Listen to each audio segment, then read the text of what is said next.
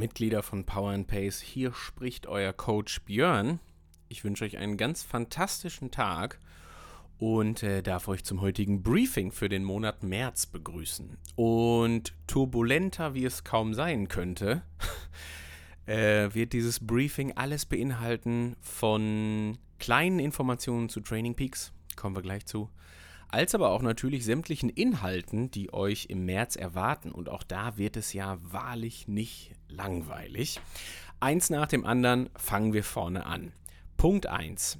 Ihr werdet eure Trainingspläne, über die ich jetzt hier in diesem Briefing spreche, nämlich die Trainingspläne für den März, auf Training Peaks bekommen. Wenn das vielleicht just in dieser Sekunde noch nicht der Fall ist, dann dauert es maximal noch 24 Stunden.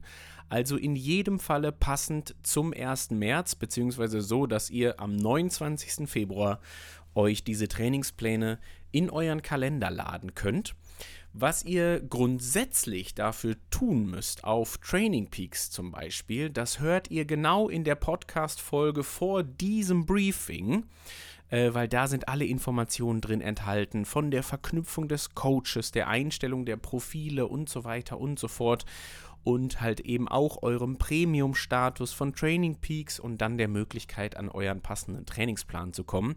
Deswegen seid so gut, ich verlage einfach mal die technischen Voraussetzungen, die es braucht, um den Trainingsplan bei Training Peaks zu haben, äh, inhaltlich auf die andere Folge. Ja, die werde ich passend für oder habe ich schon passend für euch aufgenommen. Die könnt ihr euch dann in jedem Falle nochmal anhören, damit wir das einmal ganz kurz getrennt haben, damit vor allen Dingen die, die die schon gehört haben, jetzt gerade nichts doppelt hören. Super. Ansonsten ähm, sieht der März so aus, erstmal ganz grundsätzlich. Er hat vier Wochen Training. Wenn ihr diesen Trainingsplan in euren Kalender auf Training Peaks ladet, dann achtet bitte auf eins und das ziehe ich einmal kurz vor. Und zwar achtet bitte darauf, dass euer Kalender bis dato leer ist, was Trainingseinheiten angeht. Also solltet ihr schon mal in die Versuchung gekommen sein, dass ihr einen Import bzw. Export mit dem März-Trainingsplan von Today's Plan gemacht habt, dann würde ich euch sehr dringend empfehlen, diese Einheiten wieder rauszulöschen und den Trainingsplan nochmal neu reinzuladen. Äh, einfach aus dem simplen Grund, dass die Trainingspläne, die ihr von Today's Plan exportiert und dann in Training Peaks importiert, die enthalten diverse Bugs. Die Einheiten sind nicht ganz richtig gebaut, äh, die Trainingszonen sind nicht richtig eingestellt und so weiter und so fort. Das heißt, da liegen ein paar Bugs vor, äh, die einfach bei dieser technischen Automation übertragen werden. Weswegen wir bei Power and Pace natürlich dafür gesorgt haben, dass diese Bugs entfernt werden und in den korrekten Trainingsplänen, die ihr euch dann von Training Peaks reinladet, äh, sind diese Bugs natürlich entsprechend nicht drin. Klar. So, der März hat vier Wochen Training und ich habe es eben schon gesagt, da ist wirklich alles dabei, was das Trainingsherz begehrt. Fangen wir mal ganz grundsätzlich an. Und zwar ist da unter anderem drin enthalten äh, die klassischen Testwochen, die ihr auch schon aus Dezember kennt. Bitte wundert euch nicht, wenn diese Testtage nicht selbst innerhalb einer Kategorie an exakt dem gleichen Datum liegen. Es ist nämlich so, je nachdem, wie weit fortgeschritten ihr in der Saison so seid, äh, ja, gibt es natürlich auch eine unterschiedliche, in Anführungsstrichen, Dringlichkeit, um diese Tests durchzuführen. Und ähm, ich darf ein Beispiel bringen. Sollte jemand sich schon äh, bei dem Ironman in Südafrika an den Start stellen, dann ist der Leistungstest, der stattfindet, gerne auch mal eine Woche eher. Ja, deswegen ist dann auch die spätere Struktur des Trainingsplans durchaus anders als zum Beispiel für jemanden, der am, äh, weiß ich nicht, 18.08. beim Ironman in Frankfurt zum Beispiel startet. Deswegen, wie gesagt, wundert euch nicht, äh, wenn ihr feststellt, dass manche irgendwie, weiß ich nicht, in der Facebook-Gruppe oder wo auch immer äh, einen zum Beispiel Radtest an einem anderen Tag drinstehen haben, selbst wenn sie der gleichen Kategorie zugehören, wie ihr das tut. Das liegt dann einfach schlicht an den Saisonzeitpunkten bzw. den Hauptwettkämpfen. Deswegen unterscheidet sich das ein wenig. Wir werden machen einen 20-minütigen FTP-Test. Den kennt ihr schon für gewöhnlich zuhauf. Äh, selbst wenn ihr noch neu dabei seid, dann kennt ihr den wahrscheinlich schon aus dem Monat Dezember. Wir werden einen Leistungstest machen im Laufen, der entweder über 5 oder über 10 Kilometer geht, je nach Kategorie. Und wir werden einen Leistungstest machen im Schwimmen.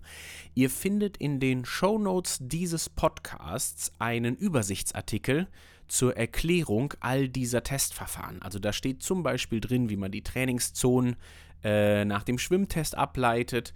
Da gibt es aber auch nochmal einen grundsätzlichen Überblick über FDP-Test, über 10 Kilometer bzw. 5 Kilometer Läufe. Schaut euch das gerne an. Und ähm, wie gesagt, da sind alle Infos mit dabei.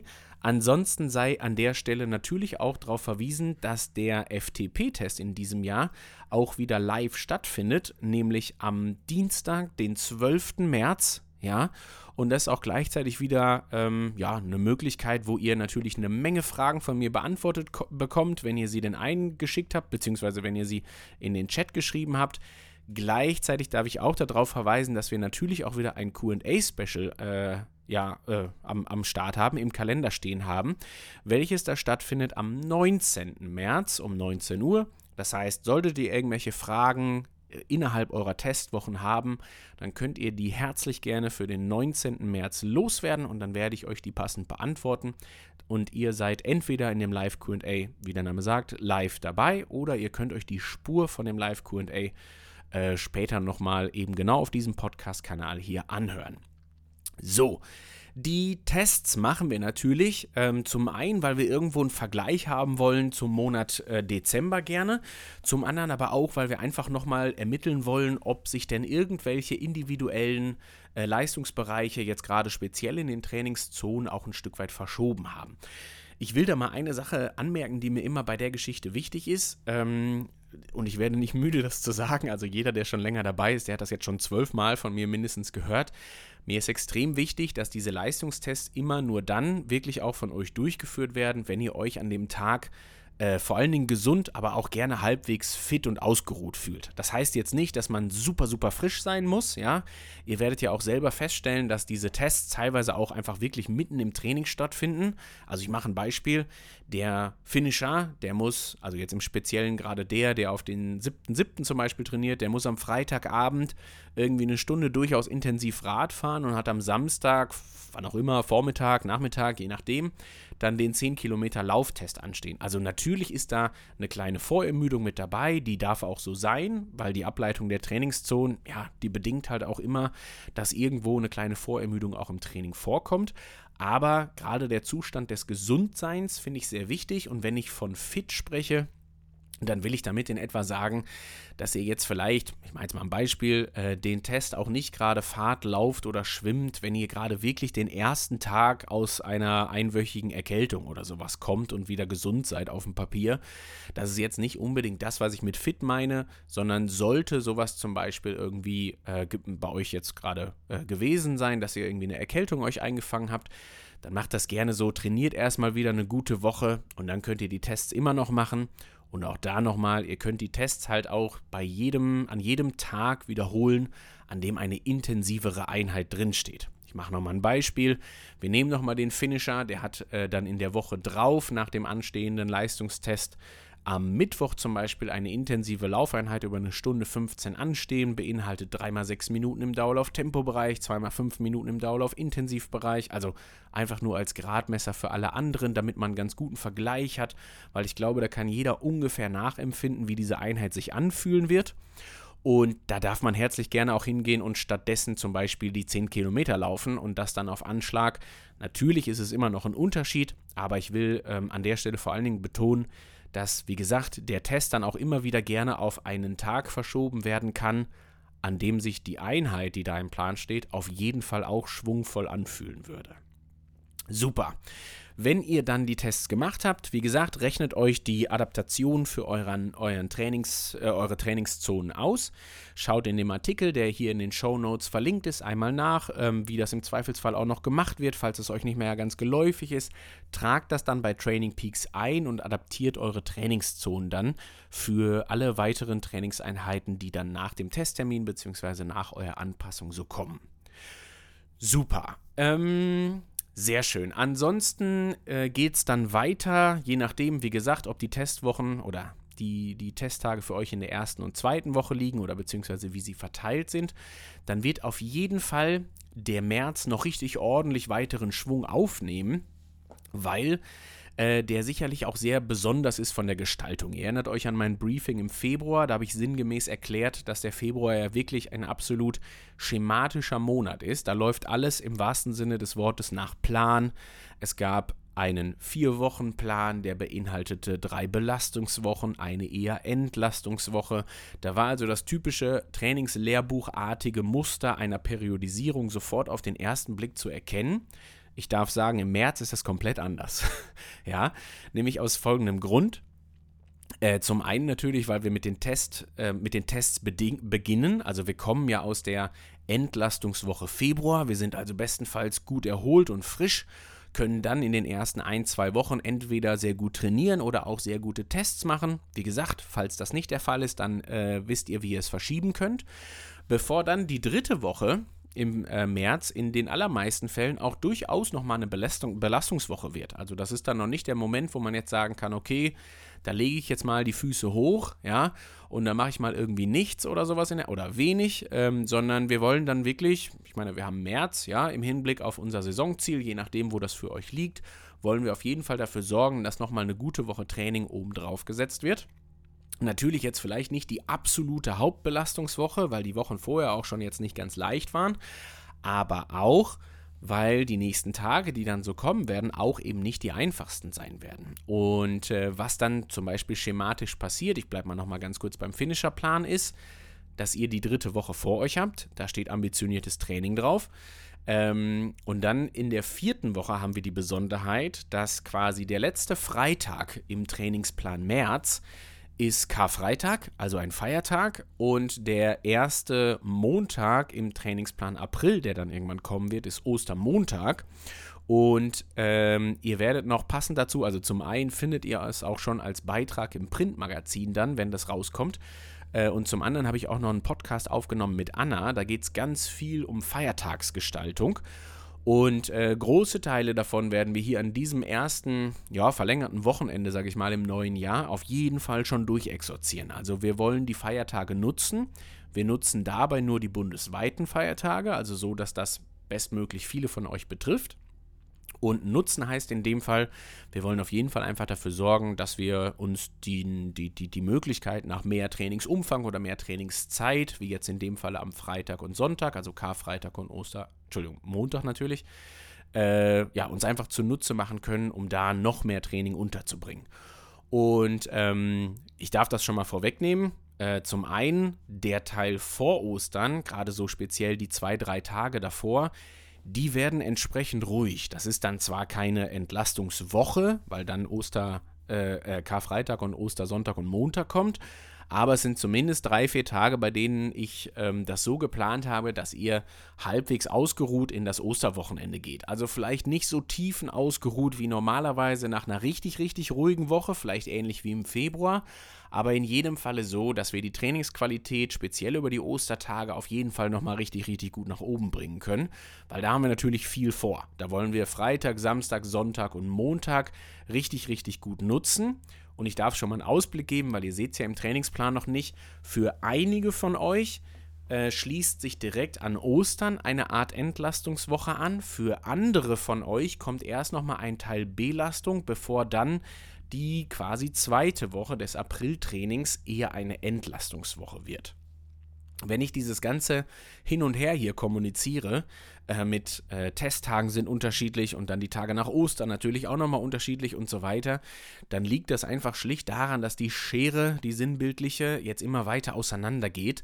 Im Sinne von, wie gesagt, die äh, Athleten unter euch, die vielleicht schon jetzt früh im Jahr irgendwo einen einen Hauptwettkampf haben, die vielleicht bei einer Mitteldistanz in, auf Gran Canaria starten, die bei der Mitteldistanz in Valencia starten, die beim Ironman in Südafrika starten, die vielleicht die Mitteldistanz auf Mallorca machen und so weiter und so fort. Also alle Rennen, die irgendwo schon so im April, Anfang, Mitte Mai und so weiter stattfinden, ja, die haben da schon eine klare Verschiebung zu denen, die in der gleichen Kategorie in puncto Distanz zumindest das gleiche Wettkampfziel haben, aber ein unterschiedliches Datum gewählt haben. Also sieht dann halt einfach anders aus, wenn man sich von dem, auf den Allgäu-Triathlon als, äh, weiß ich nicht, Champion in der äh, Mitteldistanzkategorie vorbereitet, als wenn man das macht für die Challenge in Gran Canaria. Ich glaube, das ist relativ klar. Genau, so, das ist erstmal der grundsätzliche Aufbau des ähm, Märztrainings. Wie gesagt, was die Feiertage angeht, darf ich an der Stelle einfach nochmal ganz äh, doll darauf verweisen, auf das, was Anna und ich auch im Podcast wiedergegeben haben. Weil da kriegt ihr schon einen sehr guten Eindruck. Ihr habt jetzt dann Ostern vor euch, wie das vielleicht auch stattfinden kann am Tag der Arbeit, 1. Mai, äh, vielleicht aber auch stattfinden kann an Christi Himmelfahrt, vielleicht auch stattfinden kann an Pfingstmontag. Also gerade so im Mai kommen da ja wieder drei Feiertage, wo so ein Stück weit natürlich die berechtigte Frage ist, wie die denn jetzt fürs Training genutzt werden können. Weil ich erwarte auf keinen Fall von euch, dass ihr am 1. Mai, das ist am Mittwoch dieses, dieses Jahr, in irgendeiner Form danach den Donnerstag und Freitag auch unbedingt frei habt, weil wir da irgendwie ein Trainingslager machen müssen.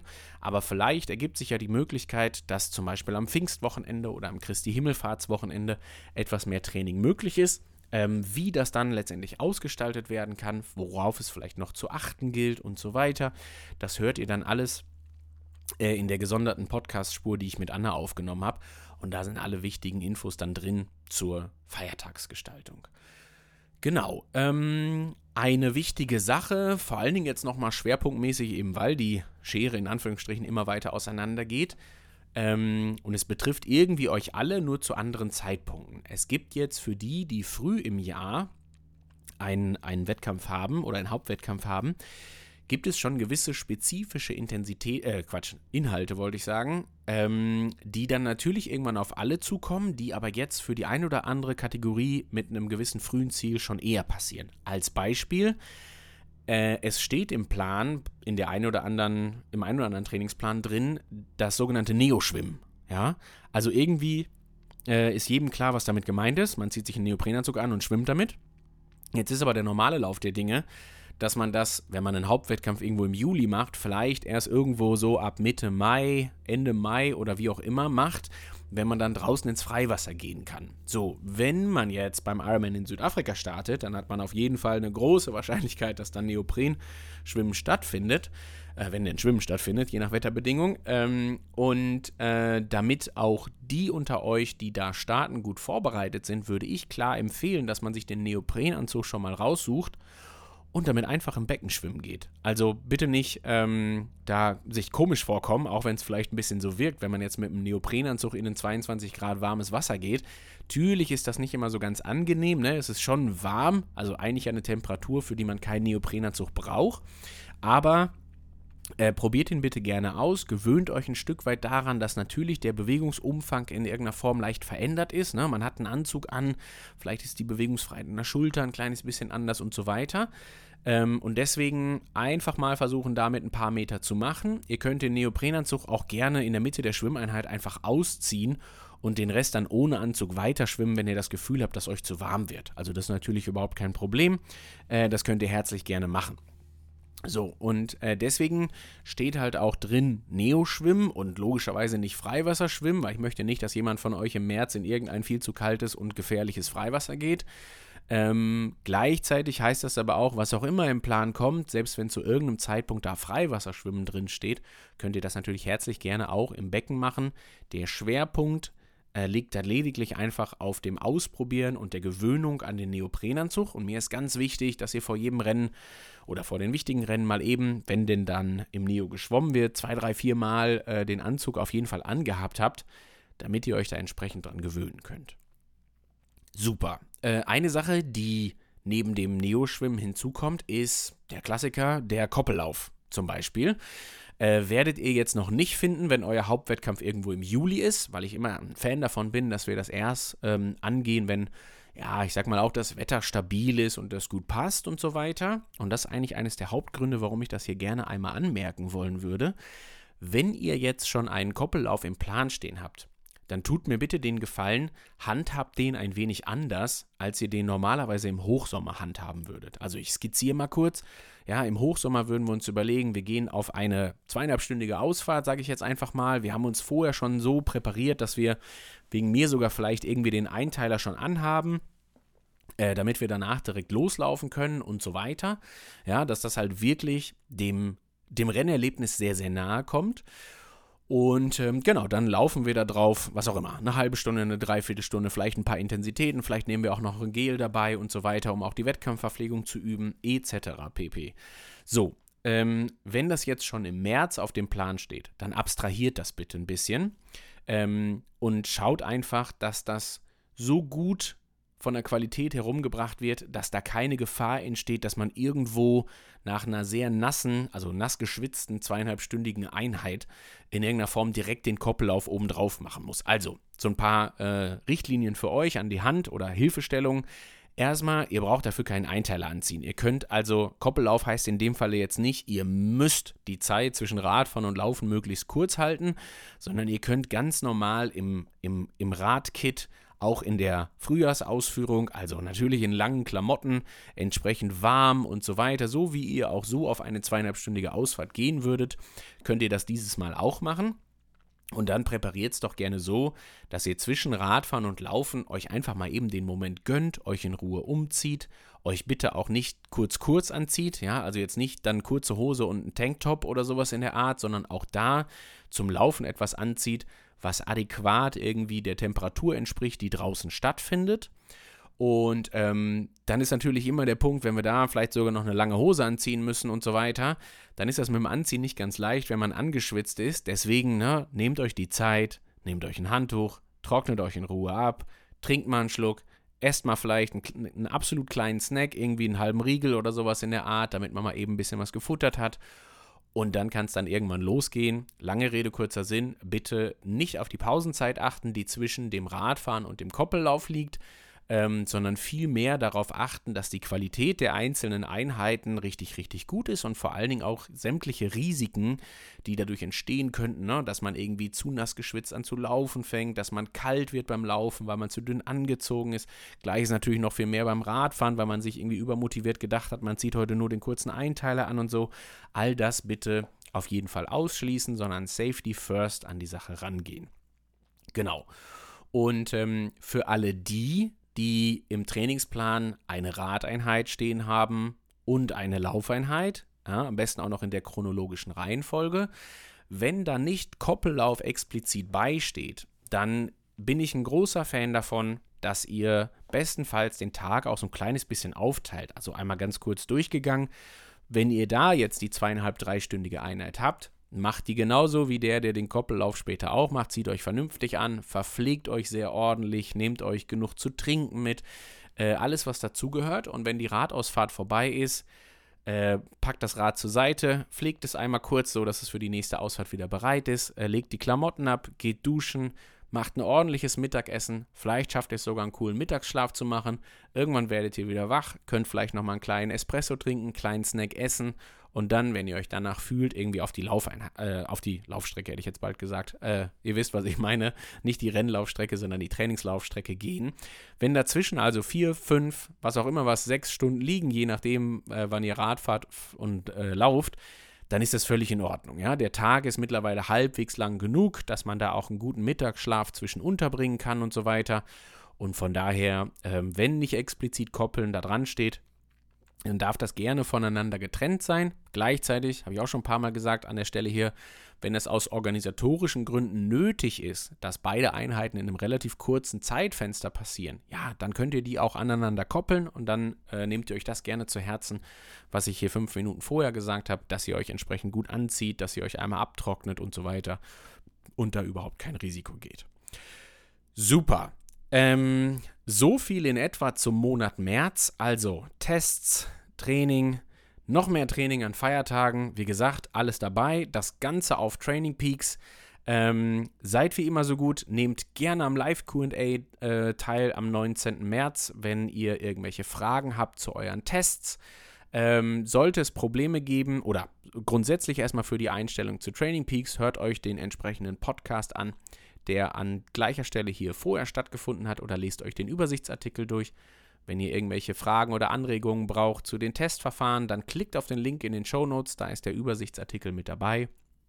Und genau, das soll es erstmal von mir gewesen sein. Ich freue mich äh, auf die ganzen Kontaktpunkte, die wir so haben werden in den nächsten Tagen hier bei Live QAs und Co.